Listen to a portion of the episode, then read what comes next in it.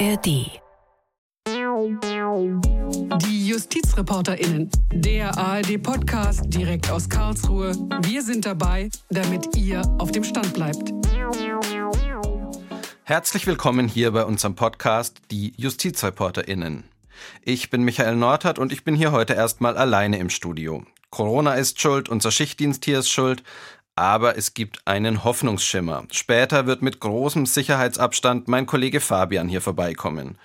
Und mit meinen Kolleginnen Claudia Kornmeier und Bernd Wolf unterhalte ich mich einfach aus der Ferne. Ja, vor einiger Zeit waren wir uns noch ziemlich sicher, dass wir hier heute über ein ganz anderes Thema sprechen würden, nämlich das Urteil des Bundesverfassungsgerichts zu den Anleihenkäufen der EZB. Aber wie so viel anderes hat Corona auch das über den Haufen geworfen und so machen wir heute hier im Podcast Corona zum Thema und zwar von vorne bis hinten. Wir sind sicher, das bringt viel ähm, Gesprächsstoff und Bernd, mit dir möchte ich gleich mal zehn, vielleicht sogar ganz praktische Dinge besprechen. Wir haben die Top 10 rausgesucht der Fragen, die uns unsere Zuschauer und ZuhörerInnen jeden Tag stellen. Da kommt einiges an über die verschiedensten Kanäle und wir machen da, würde ich sagen, einfach mal so rechtliches Corona-Alltagsgeschäft quasi. Fabian ist der Onliner bei uns in der Redaktion und ähm, wenn der gleich vorbeikommt, dann geht's um was, das war für mich bis vor einigen Tagen wirklich komplettes Neuland. Plötzlich Plötzlich stand er bei mir in der Tür und hat mir von einem Corona Legal Chatbot erzählt, was es damit auf sich hat und warum das vielleicht für junge Juristen, die jetzt in Quarantäne sind, ganz besonders spannend sein könnte. Dazu später mehr. Und mit dir, Claudia, schauen wir uns mal an, ob es denn für diese Ausgangssperren und die Kontaktverbote, die es jetzt ähm, in den Bundesländern gibt, überhaupt eine ordentliche Rechtsgrundlage gibt. Also einiges geboten. Bernd, lass uns gleich mal loslegen. Du bist im Homeoffice. Warum? Ich musste ins Homeoffice, weil ich aus dem Urlaub zurückgekommen bin, aus einem Risikogebiet. Und da hat unser Studioleiter in Karlsruhe gesagt, dann musst du leider 14 Tage zu Hause bleiben. Ich will dich hier nicht sehen, das ist mir alles zu riskant. Wir wollen den Sendebetrieb aufrechterhalten. Und dann habe ich mich gefügt, habe mir mein Homeoffice eingerichtet und schaffe da jetzt. Okay, und so wie dir, so scheint es ganz, ganz vielen zu gehen, weil uns wirklich zurzeit sehr viele Fragen erreichen zum Thema Homeoffice. Und lass uns da mal einsteigen. Eine Frage, die ganz häufig auftaucht, ist, darf denn der Arbeitgeber anordnen, dass ich als Mitarbeiter im Homeoffice arbeite? Er darf das nur, wenn das in der Betriebsvereinbarung etwa des Betriebes vorgesehen ist und äh, wenn ich einverstanden bin. Es geht nur in beiderseitigem Einverständnis. Das Homeoffice muss natürlich auch praktisch möglich und sinnvoll sein. Bei mir ist es so. Bei einem Bäcker in einer Brotfabrik, äh, ja. der kann schlecht dazu verdonnert werden, Stimmt. daheim Brote zu backen und die zur Fabrik zu schaffen. Äh, Bäcker ist natürlich auch kein Büroberuf. Okay. Aber wir sehen Pflegerinnen, von denen im Moment sehr viel die Rede ist, die Heldinnen der Arbeit. Bauarbeiter, Verkäuferinnen, Ärzte. Für Menschen in diesem Beruf ist das Thema Homeoffice gar keine Option. Und wie sieht es mit dem umgekehrten Fall aus? Es kann ja jetzt schon sein, dass mir irgendwie als äh, Mitarbeiter mulmig ist, wenn ich ins Büro muss. Wie sieht's da aus? Kann ich denn auch verlangen, ins Homeoffice zu dürfen? Also einen, einen rechtlichen Anspruch, dass man im Homeoffice arbeiten darf, den gibt es nicht. Aber wie schon angedeutet, in vielen, vor allem in größeren Firmen gibt es Regelungen zum Homeoffice schon in den einzelnen Arbeitsverträgen oder in den Betriebsvereinbarungen oder sogar im Tarifvertrag, ähm, wo das Thema geregelt ist. Mulmig sagtest du, nur die Angst vor Ansteckung, die berechtigt dich noch nicht zum Arbeiten daheim. Okay. Anderes gilt, wenn in der Abteilung, in der du arbeitest, schon eine Kollegin an Corona erkrankt ist, dann musst du erst gar nicht ins Büro kommen. Dann kannst du sagen, ich habe hier ein Leistungsverweigerungsrecht aus den Gründen, dass ich also hier gefährlich lebe. Der Arbeitgeber trifft offensichtlich keine ausreichenden Schutzmaßnahmen. Der Arbeitgeber hat aber eine Fürsorgepflicht für seine Leute und er muss sie vor Infektionen und gefährlichen Krankheiten schützen, eben notfalls durch Gestattung an dich, Homeoffice zu arbeiten. Eine andere Frage, die immer wieder kommt, ist, wie sieht denn das jetzt aus? Ich sitze zu Hause und ähm, arbeite da vor mich hin. Darf mein Chef mich da irgendwie kontrollieren oder habe ich da so völlig freie Hand? völlig freie Hand, nein. Äh, zunächst mal ich glaube, das Vordergründigste ist die Arbeitszeit. Der Home Officer, kann man das so sagen, der Home Officer. Ach ja. Äh, heute mal, gell? Der muss daheim die gleiche Arbeitszeit ableisten wie im Büro. Und um das nachzuweisen, muss er dokumentieren, äh, wann er mit der Arbeit begonnen hat, er muss die Pausen dokumentieren und auch wann er Feierabend macht. Bei der Arbeit selbst, da äh, muss es ein gegenseitiges Vertrauen geben, sonst würde das nicht funktionieren. Der Chef muss sich also darauf verlassen können, dass wirklich gearbeitet wird und nicht nur Kaffee getrunken. Der Mitarbeiter, und da kommen wir zum Thema Kontrolle, der muss darauf vertrauen, dass er nicht übermäßig überwacht wird. Etwa. Also Webcam mal, oder sowas, das wäre nicht in Ordnung, glaube ich, oder? Webcam im Dauerbetrieb von 9 to 5 ging überhaupt nicht. Was okay ist, sind äh, stichprobenartige Leistungskontrollen des Arbeitgebers. Also er kann auch mal nachfragen, was machst du gerade, wie weit bist du? Oder auch Schaltkonferenzen per Video oder am Telefon, so zweimal am Tag. Das machen wir in Karlsruhe ja. Genau, also wir scheinen ähm, da einigermaßen im grünen Bereich zu sein, oder? Absolut, absolut. Und wenn der Vorgesetzte äh, seinen Besuch anmeldet zu Hause, dann müssen wir das auch zulassen. Nur einmal äh, in aller Regel, aber dieses einmal darf er vorbeikommen. Und wenn er dann vorbeikommt, dann müsste er eigentlich auch äh, mein Homeoffice auf die Vorschriften des Arbeitsschutzes überprüfen. Und wenn er irgendwas entdeckt, was nicht in Ordnung ist, zum Beispiel ein wackeliger Schreibtischstuhl, dann müsste er mir einen neuen besorgen. Aber du sagst mit Ankündigung, das bedeutet, ich könnte schon erst nochmal von der Jogginghose vielleicht in die Jeans wechseln oder so. Also das wäre in Ordnung. Mal abgesehen davon, dass du doch gar nicht joggst, wäre das natürlich in Ordnung. Also das ist so, wie wenn der Vermieter äh, sich ankündigt. Das ist nochmal ein ganz anderer Punkt, aber du hast recht, genau. Bernd, nochmal noch mal so eine ganz, ganz praktische mhm. Frage mhm. zum Homeoffice. Jetzt ist es ja so, der Kaffee, den ich zu Hause trinke, wenn ich irgendwie was fürs, für den Job ausdrucken muss, der Strom, den ich da möglicherweise auch brauche, das sind ja alles so Kosten, die würden mir normalerweise nicht anfallen, wenn ich einfach im Büro ganz normal meiner Arbeit nachgehen würde. Wie sieht's da aus? Kann ich da dann irgendwie hinterher beim Arbeitgeber ankommen und sagen, hey, jetzt möchte ich aber ein paar Euro zurückhaben für diese ganzen Dinge? Also hinterher ist natürlich äh, schlecht. Solche Sachen, die gehören in den Arbeitsvertrag rein oder spätestens, wenn Homeoffice vertraglich vereinbart wird, dann gehören Regelungen über äh, Aufwandsentschädigung in diesen Vertrag hinein. Dann äh, ist alles geregelt und es gibt keinen Streit. Aber grundsätzlich gilt äh, Aufwendungen, die ich hier in meinem Homeoffice im Interesse meines Arbeitgebers habe, äh, damit ich ordentlich für ihn arbeiten kann. Du sprachst es an, Druckerpapier. Ja, da hat man einen Anspruch drauf, dass einem die Rechnung für das Druckerpapier dann auch erstattet wird. Aber Kosten, die ich sowieso hier daheim zahlen muss, Internetanschluss, WLAN, was weiß ich, das ist meine Sache, also Sache des Arbeitnehmers. Die höheren Stromkosten, die du angesprochen hast, die liegen so dazwischen, also zwischen dem Betriebsinteresse für Druckerpapier ja. und privater Verantwortung. Also wer höhere Stromkosten haben will, der soll mit seinem Arbeitgeber sprechen und dann sollte er vielleicht ganz deutlich darauf hinweisen, Arbeitgeber, du sparst dir jetzt auch was, denn ich nehme jetzt kein Klopapier von der Arbeit mit nach Hause. Also da ist dann wahrscheinlich ein bisschen Verhandlungsgeschick auch gefordert ja. und man kann ja schauen, dass man mit dem Arbeitgeber da irgendwie auch eine ganz vernünftige und einvernehmliche Lösung findet. Was mir jetzt neulich aufgefallen ist und dann wurde das von Zuschriften auch nochmal gespiegelt, ich saß dann im Homeoffice plötzlich in einem Wust von Computerkabel und Druckerkabel und ich habe mir gedacht, was ist denn jetzt eigentlich, wenn ich stolper? Wie bin ich denn da im Homeoffice versichert? Das hängt davon ab, ob der Unfall im Rahmen deines Jobs passiert. Ähm, es geht also darum, ob du die gesetzliche Unfallversicherung in Anspruch nehmen kannst.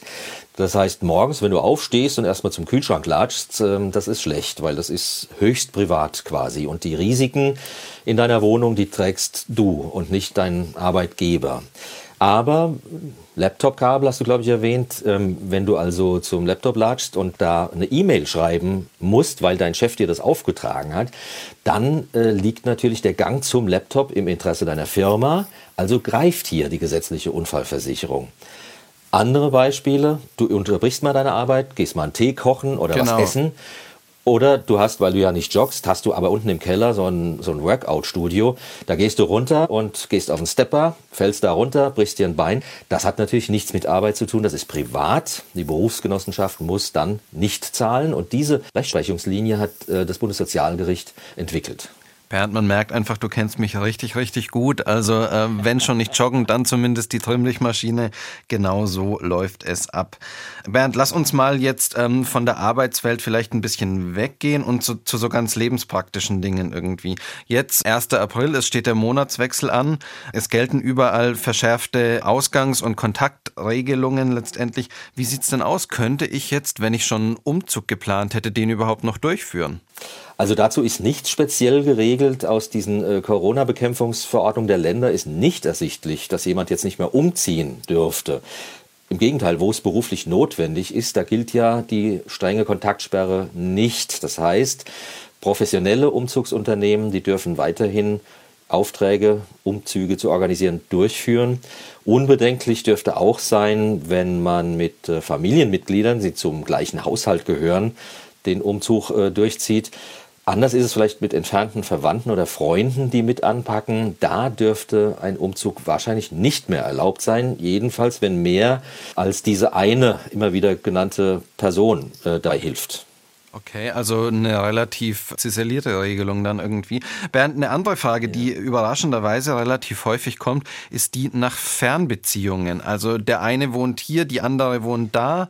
Ähm, wie sieht's da aus? Dürfen Leute aus verschiedenen Städten und vielleicht sogar aus verschiedenen Ländern und auch äh, oder Bundesländern und auch Ländern sich da besuchen oder wird das zum Problem mit den Regelungen jetzt? Also grundsätzlich gibt es da in den äh, Rechtsverordnungen der Bundesländer keine ausdrücklichen Beschränkungen. Das heißt, die Partner dürfen sich weiterhin gegenseitig besuchen. Ähm, es könnte sich natürlich aus den vielen kommunalen Verfügungen etwas anderes ergeben, nämlich eben doch Beschränkungen. Wenn man auf Nummer sicher gehen will, dann könnte man ja vor dem Besuch in einer anderen Kommune, in einem anderen Landkreis sich erkundigen, habt ihr eigentlich äh, gesonderte Regelungen? Ähm, aber sogar in Bayern, wo ja die strengsten Regelungen eigentlich gelten, dürfen sich PartnerInnen weiterhin besuchen.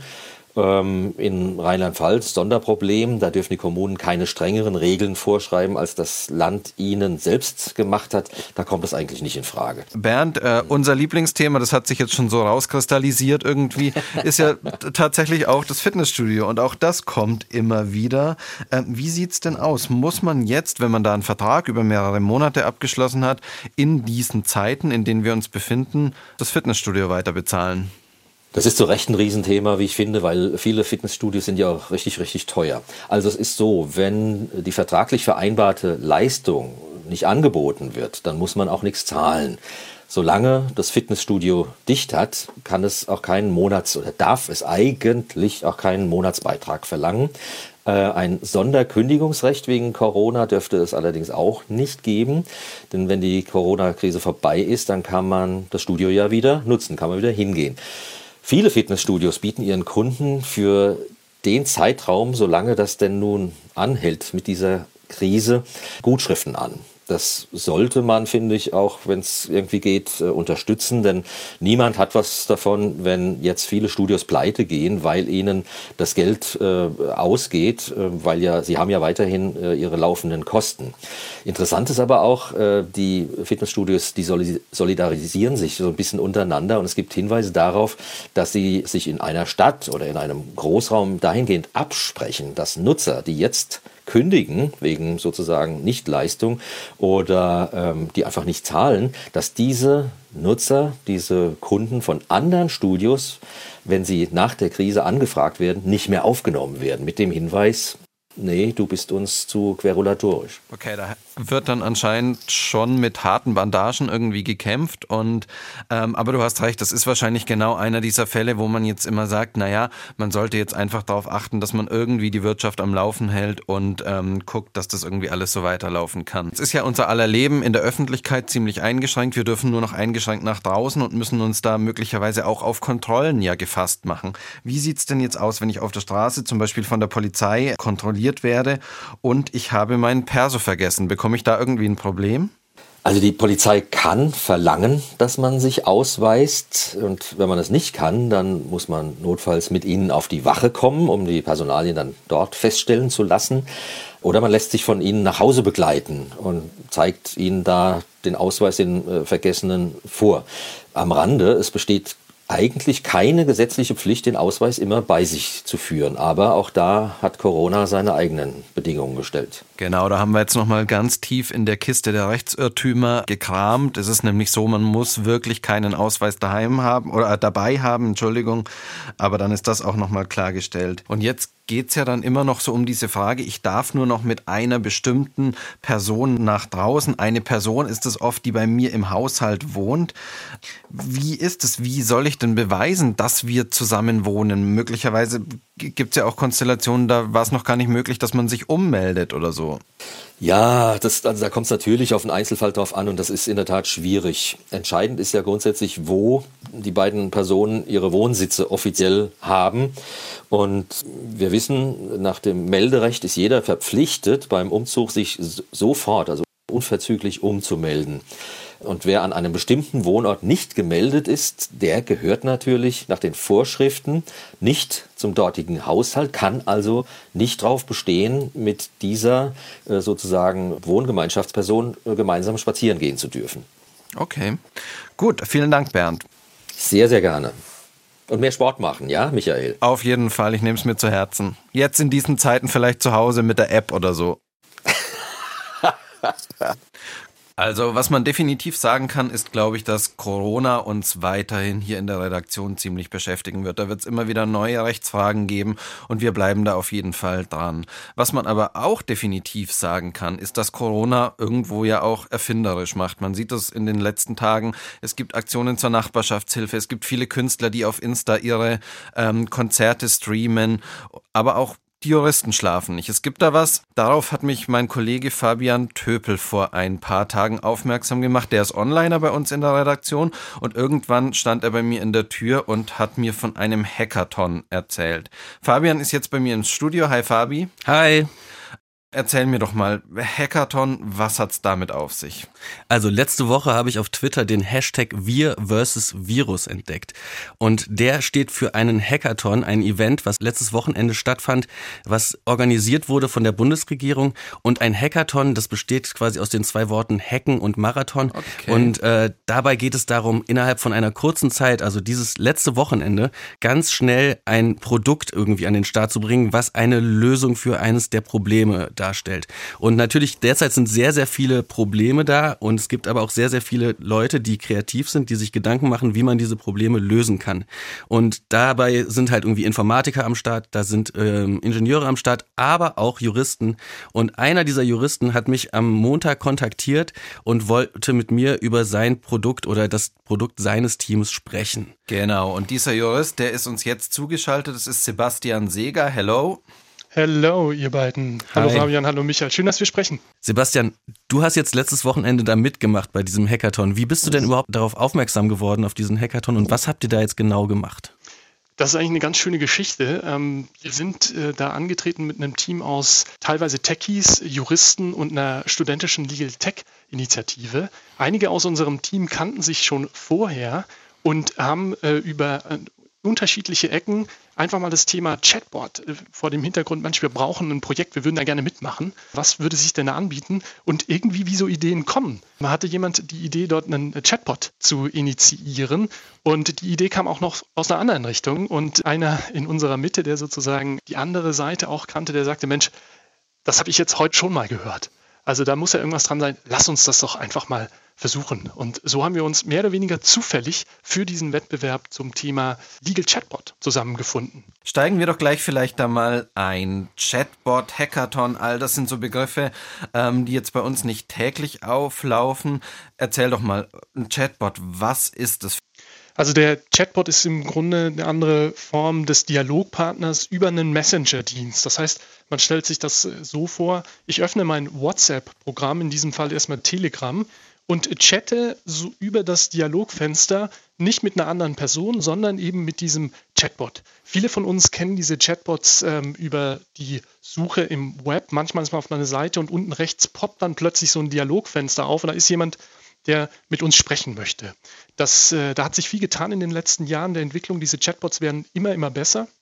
Und wir haben es geschafft, auf so eine existierende Plattform aufzubauen und eben einen Chatbot für Rechtsfragen jetzt im Zusammenhang mit Corona einzurichten. Okay, also ich sitze dann quasi da, habe vielleicht die ein oder andere rechtliche Frage zu Corona und tippt es dann einfach irgendwie bei Telegram ein und schickt es an diesen Chatbot. Was passiert dann? Also ganz genau so läuft das ab. Egal, ob man sich als Arbeitnehmer oder Arbeitgeber mit einer Frage zu ja, zum Arbeitsrecht äh, an den Chatbot wendet oder als Verbraucher die Frage hat, ich habe einen Flug gebucht, äh, der musste jetzt, der wurde storniert. Was sind meine Rechte?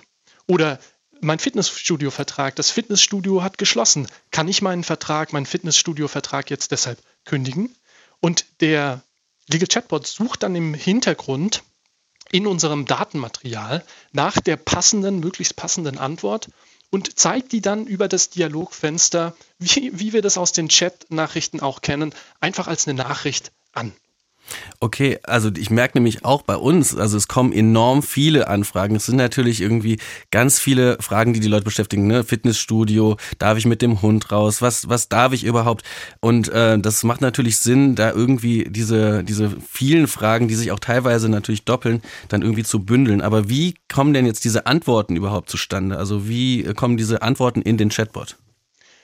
Guter Punkt. Ähm, Bisher kommen die, sind die Antworten, die wir dort, äh, Fragen und Antwortpaare, die wir dort ähm, eingegeben haben, ähm, noch händisch äh, in den Chatbot sozusagen reingekommen. Es ist eine große Datenbank äh, hinterlegt. Man stellt sich das äh, vor in so, so, einer Form einer Tabelle. Man hat eine Frage und dazu eine Antwort. Und ähm, aus diesen Antworten kann der Chatbot, das ist wirklich auch so, wir, wir sprechen da auch von einer künstlichen Intelligenz, also ja viel genutztes Wort. Aber in der Tat, also das soll einfach ausdrücken, der Chatbot ist da wesentlich äh, fancier der kann wesentlich mehr als jetzt nur stumpf abgleichen, mh, das ist die Frage A, ähm, dann bekommt man äh, darauf auch die Antwort A. Also der ist, äh, wie im Einzelnen das technisch läuft, das ist vielleicht ein Thema für die Techies, aber der Chatbot kann tatsächlich aus diesen vielen Fragen, die dort im System sind, dann äh, idealiter die richtige rausfinden.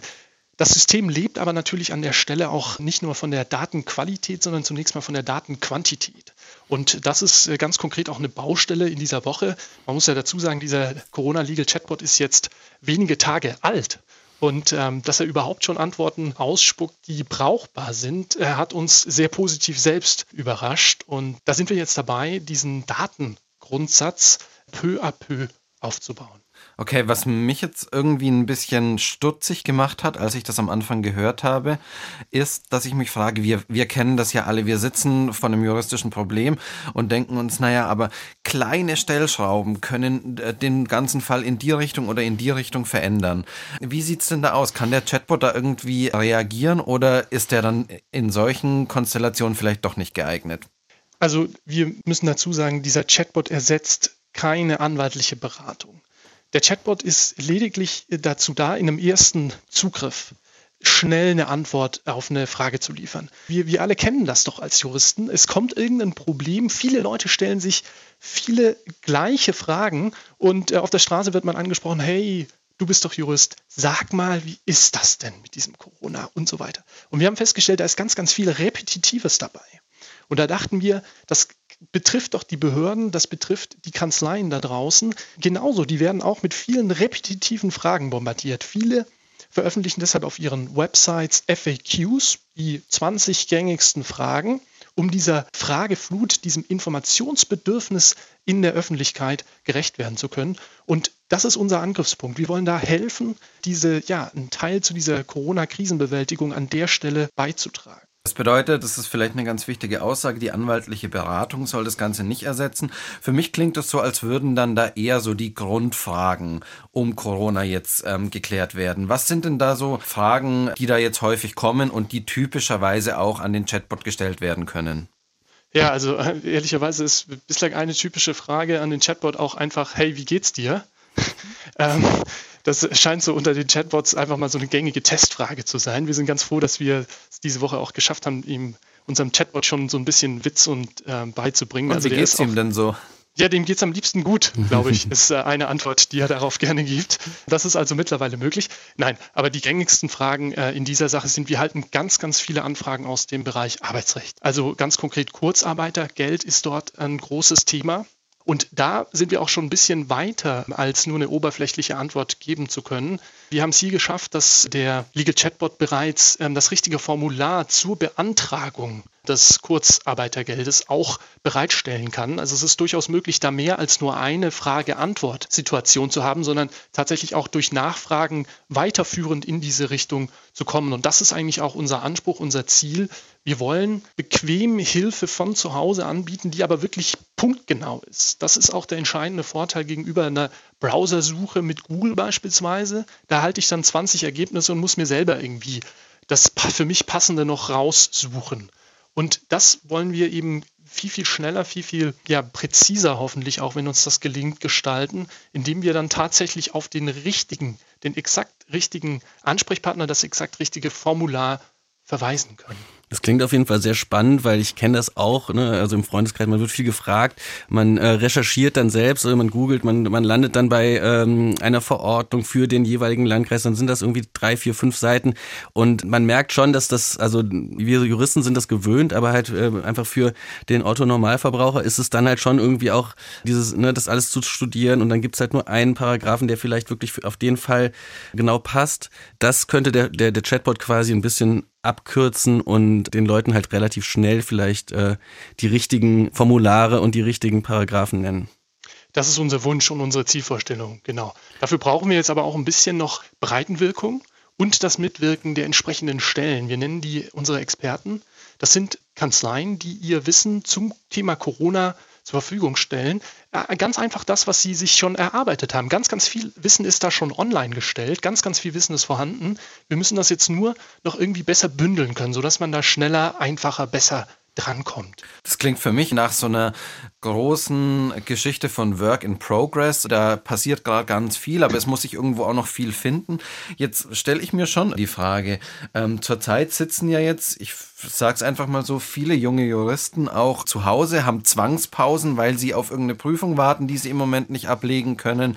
Auch Referendare warten zum Teil auf die mündliche oder so. Gibt es denn für die eine Möglichkeit, sich an dem Chatbot irgendwie auch sinnvoll zu beteiligen? Ja, die gibt es. Also unser Team wächst stetig. Wir haben seit äh, Montag äh, sind wir um vier Mitglieder gewachsen. Ganz interessante Leute, auch nicht nur Juristen, sondern wir haben auch eine promovierte Medienpädagogin mit an Bord. Wir haben jemanden, der sich mit PR ein bisschen auskennt. Wir brauchen aber natürlich auch Juristen. Ganz, ganz wichtig. Da gibt es mehrere Stellen, an denen man tätig werden kann. Ah, man bräuchte ein bisschen, das wäre so ein bisschen die Voraussetzung, ein, ein genuines Interesse an dem Projekt und ein bisschen Zeit, denn es ist doch zeitintensiver, als wir alle erwartet haben. Wo gibt es die Möglichkeit, sich einzubringen? Einerseits als ähm, Experte, tatsächlich beim Liefern von Inhalten. Das funktioniert ganz, ganz einfach über eine Eingabemaske unter unserer Website coronalegalchatbot.de und dann natürlich auch bei uns konkret im Team. Wir sind auf Wachstumskurs auch weiterhin, wollen das auch und da fällt ganz, ganz viel an. Also wir erfinden uns quasi jeden Tag neu, beziehungsweise den Corona Legal Chatbot und da ist auch, das ist völlig richtig, wie du das beschrieben hast, da ist noch äh, viel, viel zu tun. Das hat noch Potenzial, ausgeweitet zu werden. Eine Baustelle äh, ganz konkret in den nächsten Tagen wird sein, wir brauchen mehr ähm, Partner in der Öffentlichkeit. Ganz besonders gehen wir an öffentliche Institutionen, Behörden ran, die auch ganz, ganz viel Wissen haben, die die entsprechenden Formulare haben und die wollen wir schaffen zu gewinnen, dass die uns ihr Wissen zur Verfügung stellen. In Ordnung. Ich glaube, Fabi, wir behalten das mal im Auge und schauen, ob auch wir ab und zu mal eine Frage eingeben, wenn wir bei der Recherche sind. Vielen, vielen Dank für das Gespräch. Das ist eine spannende Geschichte und gutes Gelingen. Danke dir. Vielen Dank. Danke, dass wir darüber gesprochen haben. So, Claudia, das, worüber wir jetzt sprechen wollen, du bist bei mir, ne? Du kannst mich hören, trotz aller Küchengeräusche oder sowas, du bist da. Ich bin hier allein und hier gibt es auch keine weiteren Küchengeräusche. Okay, super. Das, worüber wir jetzt sprechen wollen, das ist noch das Ergebnis ganz herkömmlicher Recherche. Vielleicht sogar die Mutter aller Recherchemöglichkeiten für uns Juristen, nämlich der Blick ins Gesetz. Und es geht jetzt bei uns um die Vorschrift, die zurzeit wohl am häufigsten nachgeschlagen oder auch gegoogelt werden dürfte, oder? Genau, der 8 und Paragraph 28 Absatz 1 Infektionsschutzgesetz. Der wird jetzt als Grundlage herangezogen für all diese Maßnahmen, sei es jetzt Kontakt- oder Ausgangsbeschränkungen oder Verbote oder wie auch immer man das Ganze nennen will. Da ist das die zentrale Vorschrift. Ausgangspunkt ist da so ein bisschen, dass es sich ja schon um tiefe Eingriffe, tiefe Grundrechtseingriffe handelt, oder? Ja, das sind sehr, sehr intensive Eingriffe in unsere Freiheitsrechte. Und deswegen schließt sich dann auch die Frage an, ob das überhaupt eine ausreichende Grundlage ist, also was da drin steht, ob das reicht. Und da hat sich so in der vergangenen Woche unter den Rechtswissenschaftlern, Rechtswissenschaftlerinnen äh, sind da immer mehr Zweifel dran aufgekommen, ob das wirklich ausreicht, weil was da drin steht, ist ja einmal so eine Generalklausel, wie Juristen das nennen. Da steht dann drin, die zuständige Behörde darf notwendige Schutzmaßnahmen ergreifen, wenn es eben um solche Krankheiten geht. Und dann gibt es noch einen zweiten Satz, der ein bisschen spezieller ist, aber eigentlich auch nicht so richtig auf das passt, was jetzt hier alles verboten und eingeschränkt wird. Du hast schon gesagt, notwendige Schutzmaßnahmen können die Behörden treffen, soweit und solange es zur Verhinderung der Verbreitung übertragbarer Krankheiten erforderlich ist. So steht es in Absatz 1, Satz 1. Und ja, gleich mal die Frage an dich, wie ist da so der Diskussionsstand und auch wie siehst du das? Taugt das als Rechtsgrundlage für diese tiefen Grundrechtseingriffe? Die Frage, die aufgeworfen ist, ist, reicht das? Also vor allem diese Generalklausel und gut, dann gibt es noch so ein bisschen diese konkretere Vorschrift, in der dann steht, okay, man kann auch Personen dazu verpflichten, einen Ort, an dem sie sind, nicht zu verlassen oder diesen nicht zu betreten, bis notwendige Schutzmaßnahmen durchgeführt worden sind als diese Vorschrift erlassen worden ist, hat man aber eher nicht an solche weitreichenden Maßnahmen gedacht, wie wir sie jetzt kennen, kennengelernt haben, sondern eher so ein bisschen kurzfristigere Sachen. Zum Beispiel irgendeine Krankheit bricht auf einem Schiff aus und da muss man dann für eine gewisse Zeit die Leute dazu verpflichten, dort nicht runterzugehen. Das heißt nicht nur kurzfristig, sondern eben auch so auf einen Raum, auf einen Ort beschränkt, aber nicht in dem Ausmaß, wie wir sie jetzt kennen. Ich denke, das ist eine Kritik, die sich durchaus hören lässt und die man zumindest offen diskutieren muss, also die man offen ansprechen sollte, dass das vielleicht alles nicht ganz so einfach ist. Okay, also der Kritikpunkt, um das nochmal zu sagen, ist dann quasi, dass diese schweren Eingriffe, die ja jetzt in den meisten Bundesländern dann auch über zwei Wochen gehen oder so, vom Gesetz nicht angedacht waren und deswegen möglicherweise auch noch einer spezielleren Eingriffsgrundlage bedürften, oder? Ja, wobei ich sagen würde, wir wir tatsächlich nur über zwei Wochen reden würden, dann, dann könnte man vielleicht noch sagen, okay, aber das wird ja wahrscheinlich nicht der Fall sein. Da muss man halt jetzt überlegen, reicht das aus oder brauchen wir eine neue Rechtsgrundlage? Wie könnte die aussehen? Wie müsste die aussehen? Auch mit solchen Befristungen, die dann drin sind. Das war so ein bisschen der Diskussionsstand. Ähm, jetzt gibt es natürlich ähm, die Gegenposition, die sagt, okay, es gibt ja in 28 diese Eingriffsgrundlagen. Natürlich, und das geben auch die Verfechter dieser Ansicht zu, natürlich sind die nicht jetzt für Corona und solche Fälle gedacht, aber wenn wir die doch schon haben, dann würde es doch vielleicht gut sein, die so weit auszulegen, dass wir sie jetzt auf die jetzige Situation auch anwenden können. Wie findest du den Einwand? Ich würde sagen, das ist halt genau das, was jetzt passiert, dass man eben sagt, ja gut, ähm, das, was der Gesetzgeber sich damals im Kopf hatte, war zwar eine andere Sache, aber ähm, das Ganze muss man natürlich auch irgendwie angepasst äh, an Entwicklungen, äh, in welcher Art auch immer, äh, auslegen. Das kann man machen. Genauso könnte man aber auch überlegen, okay, für eine gewisse Zeit stützen wir das Ganze jetzt auf diese Generalklausel, aber nur so lange, bis der Gesetzgeber reagieren konnte und eine Rechtsgrundlage schaffen konnte, die auf solche eingriffsintensiven Maßnahmen zugeschnitten ist. Das wäre nochmal eine andere Überlegung. Genau, das gibt es ja, glaube ich, auch schon, dass man sagt, okay, solange jetzt wirklich diese Notsituation herrscht, macht man das aufgrund der Generalklausel und dann möglicherweise kann man da nochmal nachjustieren. Und es ist ja auch eigentlich per se nicht ungewöhnlich, dass man ältere Gesetze hernimmt und die so anwendet, dass sie eben auf neue Fallkonstellationen passen. Ich frage dich nochmal nach deiner Meinung. Du sagst, okay, vielleicht jetzt noch der 28, aber da müsste man nochmal nachjustieren und für die Zukunft nochmal drüber nachdenken, oder? Also ich denke, sehr wichtig ist vor allem in einem ersten Schritt, dass wir darüber sprechen, dass wir das äh, adressieren, dass das hier nicht ganz so ohne weiteres geht, dass es äh, im Prinzip keine Rechtsgrundlage dafür gibt oder darüber reden. Und man, man kann natürlich dann auch anderer Meinung sein. Ich finde es manchmal so ein bisschen schwierig, wenn jetzt alles mit dem Argument weggewischt wird, das muss jetzt sein, Punkt. Äh, und jede, jede kritische Nachfrage oder jeder kritische Beitrag so ein bisschen weggefegt wird. Also erstens, ich finde es sehr wichtig, dass wir darüber reden. Zweitens, Zweitens, ich finde es am überzeugendsten, diese Argumentation, die sagt, lass uns das auf diese Generalklausel stützen, solange bis der Gesetzgeber reagieren kann. Allerdings ist da aus meiner Sicht jetzt auch das Problem, der Gesetzgeber hat beziehungsweise hat jetzt diese Woche die, die Gelegenheit gehabt, darauf zu reagieren, hat es ja auch getan, hat zahlreiche Gesetzesänderungen in den Bundestag am Mittwoch eingebracht, die jetzt am Freitag im Bundesrat beschlossen werden sollen und hat dann aber nicht so viel gemacht aus meiner Sicht. Also hat da nur so ein bisschen in diesem 28 rumgeschrieben, die Sätze verschoben, dann nochmal sowas eingefügt, ja, man darf Menschen auch dazu verpflichten, an bestimmte öffentliche Orte nicht zu gehen, die nicht zu betreten.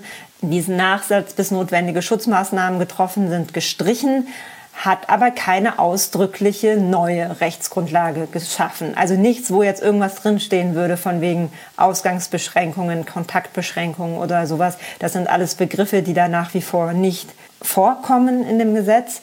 Das, was da geändert wurde, sind eben nur so kleine Sachen. Und in der Gesetzesbegründung steht sogar ausdrücklich auch drin, dass der Wortlaut dieser Norm nur aus Gründen, also nur füge ich jetzt ein, dass dieser Wortlaut der Norm nur aus Gründen der Normklarheit angepasst worden ist. Genau. Also, wie gesagt, ausdrücklich keine neue Rechtsgrundlage. Das fand ich ganz spannend. Jetzt in diesen Änderungen quasi wurde viel erklärt, wurde viel gesagt, warum man was ändert. Und zu dieser Vorschrift, dem 28, gab es dann eben nur diesen einen Satz. Das wird jetzt aus Gründen ja. der Normklarheit gemacht. Und das war so im Vergleich zu dem, was sonst in der Begründung steht, schon relativ dünn letztendlich. Also wird man sagen müssen, dass dass diese Ausgangssperren und Kontaktverbote, wie sie jetzt eben erlassen worden sind, weiterhin verfassungsrechtlich nicht auf einer sicheren Basis stehen, oder? Kann man so sehen, kann man aber natürlich auch anders sehen. Ich meine, so wie das jetzt gemacht worden ist, das liegt natürlich auf einer Linie mit dem, was jetzt die Landesregierungen gemacht haben in den letzten Tagen. Die haben ja gesagt, wir haben eine Rechtsgrundlage, das reicht aus. Wenn man jetzt eine neue geschaffen hätte, würde man sich dann natürlich auch widersprechen. Also so gesehen liegt es zumindest auf einer Linie. Claudia, jetzt ist es ja so, dass man davon ausgehen können wird, dass wenn die Krise hoffentlich dann irgendwann mal vorbei ist, das beim Bundesverfassungsgericht landet und die letztendlich darüber entscheiden, wie sieht es denn aus, war der 28 da als Rechtsgrundlage in Ordnung und ähm, konnte man diese Maßnahmen auf diese Rechtsgrundlage stützen. Aber es ist irgendwie ein bisschen problematisch, weil die Menschen wollen ja jetzt schon wissen, was passiert denn, wenn ich mich diesen Geboten, diesen Verboten letztendlich auch entgegenverhalte. Und da ist die Situation, glaube ich, auch noch ein bisschen ja, unklar, oder? Genau, dann ist die Frage, ob einem ein Bußgeld oder eine Strafe droht. Und diese Unklarheit bei der Rechtsgrundlage setzt sich da im Prinzip fort. Da ist so ein bisschen das Problem, wir hatten ja eben gesagt, wir haben einmal diese Generalklausel und dann noch so ein bisschen diesen spezielleren Satz, der sich aber eigentlich darauf bezieht, dass man zum Beispiel irgendein Schiff oder sowas nicht verlassen kann, also einen bestimmten Ort nicht verlassen soll, nicht betreten darf. Wenn man dagegen verstößt, dann hat das eine Strafe zur Folge. Und das sind jetzt jeweils Rechtsfolgen, die gesetzlich angeordnet sind. Das Problem ist jetzt aber, dass die meisten Länder ihre Rechtsverordnungen auf beide Sätze gestützt haben. Um, keine Ahnung, wahrscheinlich um so sicher zu gehen, hat man einfach mal alles zitiert, ähm, was möglich ist. Was wiederum heißen würde, dass es auf jeden Fall bei einem Verstoß eine Strafe geben muss. Es ist ja dann so, der Paragraph 28.1 Satz 1 ist mit einer Ordnungswidrigkeit belegt und der Satz 2 wird bestraft, also nach dem Strafrecht bestraft. Wenn diese Landesverordnungen jetzt letztendlich beide Rechtsgrundlagen zitieren, dann müsste man wegen des Legalitätsprinzips immer zur Strafbarkeit kommen und das müsste dann immer als Straftat verfolgt werden. Und das ist natürlich was, was was dann sich vielleicht im Nachhinein auch irgendwie als, als problematisch erweisen könnte.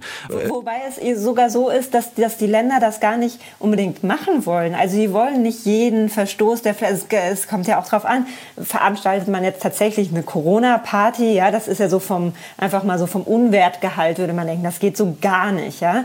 Auf der anderen Seite, wenn man jetzt doch irgendwie plötzlich mit drei Freunden zusammen auf der Straße ist für einen kurzen Moment und auch gleich wieder geht, ist das ja, hat man das Gefühl, ist das vielleicht nicht ganz so schlimm schlimm. Und deswegen wollen die Länder auch gar nicht unbedingt alle sofort mit einer Strafe reagieren, sondern sagen, das ist jetzt erstmal nur eine, eine Ordnungswidrigkeit, da würde man unter Umständen Bußgeld kriegen. Und so sehen auch die Kataloge aus, die die Länder jetzt so nach und nach entwickelt haben. Also dass je nach, nach, ich sag mal, je nachdem wie schlimm der Verstoß ist, entweder ein Bußgeld oder eine Strafe in Betracht kommt. Man muss aber sagen, dass das Ganze wenig zu tun hat mit dem, was gesetzlich eigentlich vorgegeben wäre. Genau, also man muss, glaube ich, nicht befürchten, dass wenn man da jetzt sich irgendwie falsch verhält oder so, dass man sofort mit einem Bein im Knast steht. Aber das man, sowieso nicht, würde ich sagen. Genau, aber der Staat braucht eben schon Mittel, um das jetzt auch durchzusetzen und die hat er. Claudia, jetzt haben wir viel über diesen Paragraphen 28 gesprochen, aber das war nicht das Einzige, was was jetzt im Rahmen dieser Änderung des Infektionsschutzgesetzes neu geworden ist. Wenn wir uns mal diese, diese Neuerungen jetzt anschauen, was ist dir da noch aufgefallen? Ja, eine große, wichtige Änderung ist, was auch ins Infektionsschutzgesetz eingeführt worden ist, was passiert, wenn äh, dass eine epidemische Lage von nationaler Tragweite festgestellt worden ist. Und da sagst ähm, du schon was ganz Interessantes, wenn ich das kurz sagen ja. darf. Die ist einfach festgestellt worden. Der Gesetzgeber hat hier nicht irgendwie abstrakt formuliert, wann liegt denn so eine epidemische Lage vor, sondern er hat gesagt, es liegt eine epidemische ja. Lage von nationaler Tragweite vor. Genau, das hat der Bundestag so festgestellt mit dem Beschluss gestern.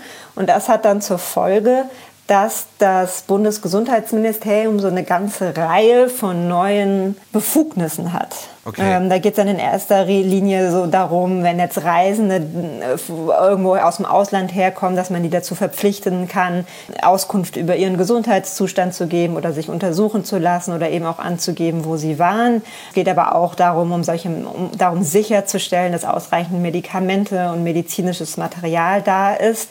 Es gibt dem Ministerium aber auch die Möglichkeit, alle möglichen Ausnahmen von dem Infektionsschutzgesetz zu machen. Genau. Also das ist ein recht umfangreicher Katalog. Was ich noch eine spannende Möglichkeit fand, war, dass jetzt äh, eben die Ermächtigung gegeben ist, auch Medizinstudenten mit einzusetzen, wenn es so eine epidemische Lage von nationaler Tragweite gibt. Also da hat man quasi die Ausbildungsordnung der Mediziner geändert und so angepasst, dass die jetzt auch relativ kurzfristig mithelfen können im Kampf gegen Corona. Was halt ganz interessant an der Sache ist, ähm, wir hatten jetzt gesagt, der Bundestag hat das festgestellt.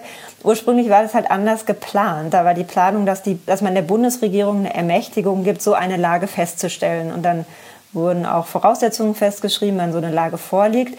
Und das hätte dann bedeutet, dass die Bundesregierung sich selbst zu diesen ganzen Maßnahmen ermächtigen kann. Das ist jetzt abgeschwächt worden. Da ist jetzt zumindest der Bundestag irgendwie so reingekommen, der diese Lage zu einem festgestellt hat und auch ihr Ende feststellen kann. Genau. Beziehungsweise feststellen muss, äh, wenn, wenn die Voraussetzungen nicht mehr vorliegen. Und auch eine Befristung dieser ganzen Sache. Also entweder der Bundestag sagt irgendwann, okay, wir haben diese Lage jetzt nicht mehr oder der 31. März 2021, also in einem Jahr, tritt ein. Dann wird das alles außer Kraft treten, automatisch. Ganz interessant. Ich habe heute mit einem aus äh, Berlin telefoniert, der da beteiligt gewesen ist. Und der meinte auch, man ist sich da im Moment schon klar, dass man da jetzt keine allgemeinen Regeln für die weite Zukunft trifft, sondern man wollte jetzt einfach mal ein paar Maßgaben schaffen, damit man eben jetzt auf Corona angemessen reagieren kann. Und ob es dann zu einer Neuschreibung letztendlich des Epidemieschutzgesetzes eben kommt, das steht dann auf einem anderen Papier. Aber man wollte jetzt eben handlungsfähig sein. Also eine Sache möchte ich schon gerne nochmal anfügen, weil dieser Vorschlag, wie er aus der, von der Bundesregierung zunächst kam, der sah eben schon vor, dass man relativ allgemeine Regelungen festlegt. So wie es jetzt gekommen ist, ist es anders. Also diese Befristung und auch die Tatsache, dass der Bundestag das jetzt für diesen konkreten Fall nur feststellt, das ist dann erst danach reingekommen. Genau, der Plan ich glaube, war da, ursprünglich ein anderer. Ich glaube, da hat man dann einfach festgestellt, dass man eben jetzt in so einer Ausnahmesituation ist und jetzt vielleicht auch nicht das mit der Tiefe an Überlegung eben machen kann, wie man es zu einem ruhigeren Zeitpunkt könnte. Und da wollte man nicht zu viele Blöcke einschlagen, damit man da dann nicht irgendwie aufs Glatteis gerät.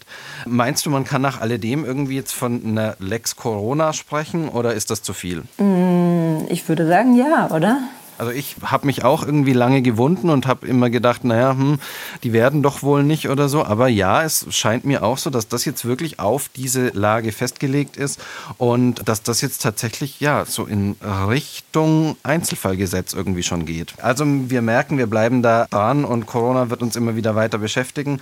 Und das war es dann auch von uns für diese Woche mit den JustizreporterInnen. Bitte schickt uns euer Feedback über die normalen Kanäle, über unseren Facebook-Kanal Kanal über justizreporterinnen.swr.de und dann bis zur kommenden Woche. Vielen Dank fürs Zuhören und bis dann.